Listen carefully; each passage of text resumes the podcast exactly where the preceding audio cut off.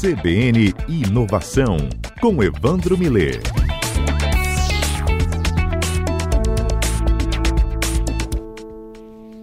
Você já imaginou Steve Jobs interagindo com Walt Disney? Henry Ford entra na conversa e Einstein também aparece, dá um pitaco.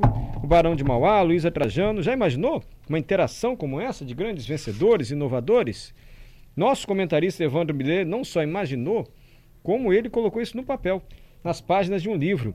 Evandro, você precisa explicar essa sua inovação aqui agora. Tudo bem, Mário? Tudo bem, o pessoal todo aí, você, Adalberto e a turma toda e os ouvintes da CBN. Acho que está tudo ótimo. Você está me ouvindo bem? Perfeitamente. Então tá. Rapaz, o negócio é o seguinte, eu gosto muito de ler. O Lucas Otton também, que foi presidente da FINDES, também, grande amigo.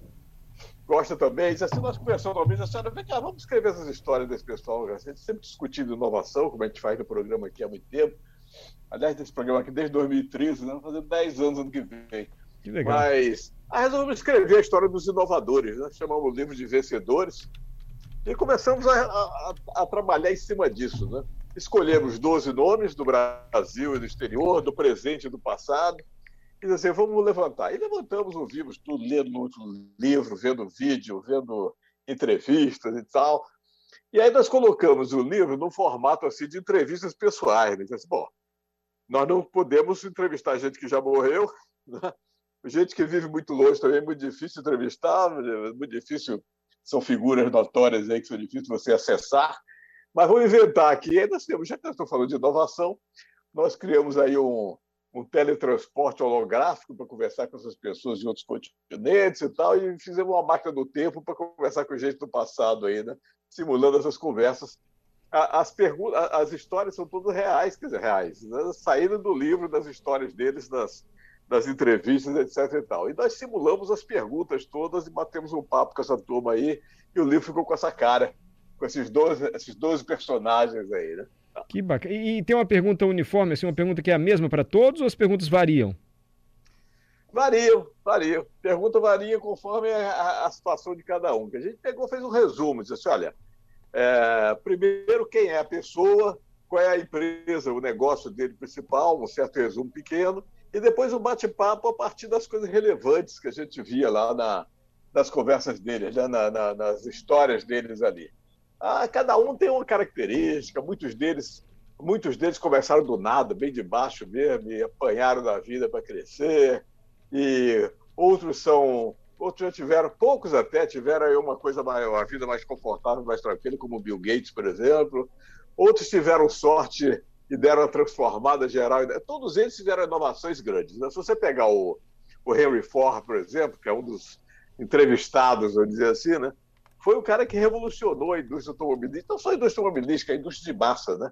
quando ele criou a história da linha de montagem. Né? Os automóveis, no início da fabricação dos automóveis, no início do século XX, aí, eles, é, as fabricações eram feitas muitos operários em cima de um determinado produto, e ele viu em algum momento, acho que numa indústria frigorífica, né? ele viu aquelas carnes, aqueles, aquelas carnes passando assim no, no, no, no numa esteira, né, que vai fazer, disse, Pô, posso fazer isso nos automóveis também, e criou a famosa linha de montagem que aumentou a produção enormemente, baixou o custo de produção do automóvel, e com isso você explodiu a utilização de automóvel, criou a linha de montagem, modificou muito a indústria. Né? Então, o Henry Ford é a figura, essa, essa inovação dele. Nós pegamos o Barão de Mauá, por exemplo, que foi o maior empresário brasileiro do século XIX, que fez coisas fantásticas quando você vê a história dele. Fez ferrovia, ele que criou, fez o lançamento do telégrafo da Europa para o Brasil, quer dizer, é, diminuindo sensivelmente a velocidade de comunicação, que demorava um navio para chegar lá e aqui, demorava um tempão enorme, ficou instantâneo com o telégrafo, que ele que puxou, a, fez esse projeto aí a pedido do Barão do Rio Branco. Ele teve banco, ele teve empresas em seis países diferentes, foi parceiro dos Rothschild na, na Inglaterra, então fez tinha negócio no Uruguai, do Paraguai, na Argentina, na Inglaterra. Tinha, era um cara antenado aí com o mundo nessa época difícil do século XIX. Né? Então, mereceu ficar aqui. Né? Muitos Entendi. deles são empresários, né, inovadores com seus negócios. Né? Outro caso do, do, Albert Einstein, por exemplo, não, não, é o caso dele ter uma empresa, de, não, não, não é um empreendedor de empresa, mas o que ele fez aí está repercutindo em todas as indústrias, em todos os negócios que nós temos até hoje. Né? Então, valeu a pena e, e mereceu estar junto, com certeza. Bacana. Tem alguma característica em comum a todos eles, além de serem empreendedores, inovadores, assim, todos se frustraram, passaram por momentos de erros, ou nem sempre, Evandro? Olha, a, a, grande maioria deles começou do nada. A Luísa Trajano, do Magazine Luiza, por exemplo, que é outra brasileira aí, acho que é a única mulher. Não, nós colocamos também a Coco Chanel, que é.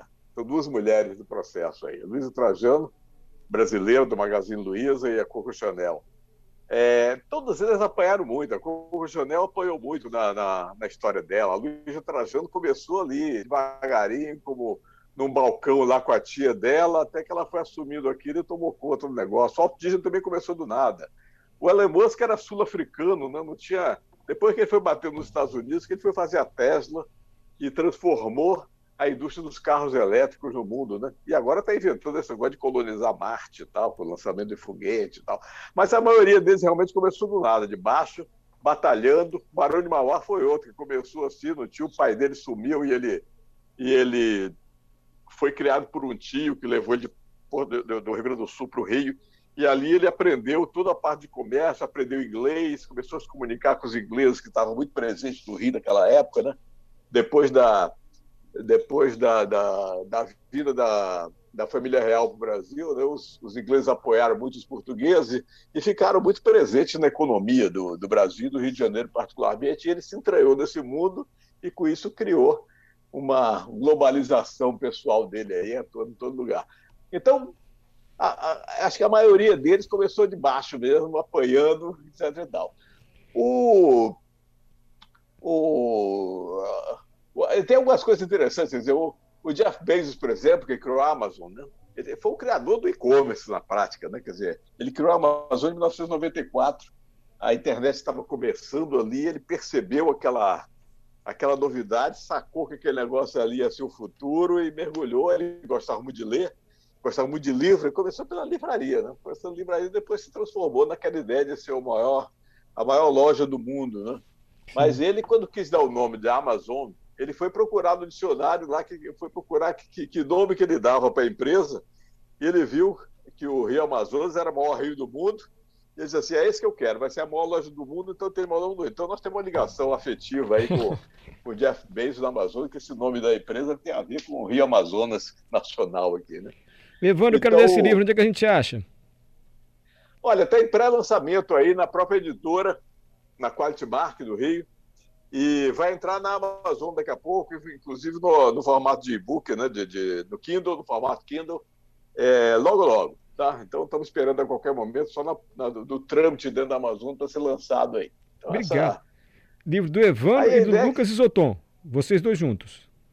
Nós dois juntos. É, estamos a dupla que nós fizemos esse negócio aí. Tá? Vencedores é o título? Vencedores. Basta procurar assim. Vencedores. É vencedores. Então são todos vencedores, todos eles tiveram sucesso naquilo que fizeram, ou ganharam muito dinheiro, ou ganharam muita fama, como Einstein, por exemplo. Ela, o Albert Einstein tem, um, tem, uma característica em relação ao Brasil interessante. Você sabe é. que o Einstein é conhecido pela teoria da relatividade, né? quer dizer, foi uma coisa que revolucionou não só a física, mas uma série de produtos que nós temos hoje, como lasers, toda a parte de energia nuclear, fibras óticas, viagens espaciais, semicondutores, tem a ver com, com ele. E a, e a teoria da relatividade, ele bolou, sacou aquele negócio lá, aquela, aquela ideia, mas precisava para comprovação, você precisava ter um, um, eclipse solar, né? Ele precisava mostrar que um raio de luz, quando passava no Sol, ele se desviava de alguma forma. Então você precisava do eclipse para mostrar que isso acontecia, né? E aí, a eclipse que tinha em 2019 aconteceu na África e no Brasil. Ele e ele foi, a equipe, a equipe foi fazer isso em Sobral, no Ceará, né? Sobral do Ceará que comprovou a teoria da atividade é. dele que ele estava certo. Foi o eclipse que aconteceu em 1919 e, e 2000, oh, aí, 1919 em Sobral do Ceará. Lá na Praça de Sobral tem uma, tem uma estátua dele em homenagem a isso. A gente vai lá ver isso. Que é interessante, outra relação com o Brasil aí desse pessoal. Sem dúvida. Evandro, obrigado, viu? Vamos lá, até a próxima segunda-feira, continuamos a falar de inovação. Quando sair o livro assim direitinho, você avisa. Saiu, que a gente divulga aqui de novo no CBN Cotidiano, tá bom? Tá bom? Okay. Bacana. Evandro Milley, inovação, escritor também. Interessantes histórias, hein? E ele falou do Bill Gates. Bill Gates também é citado no livro.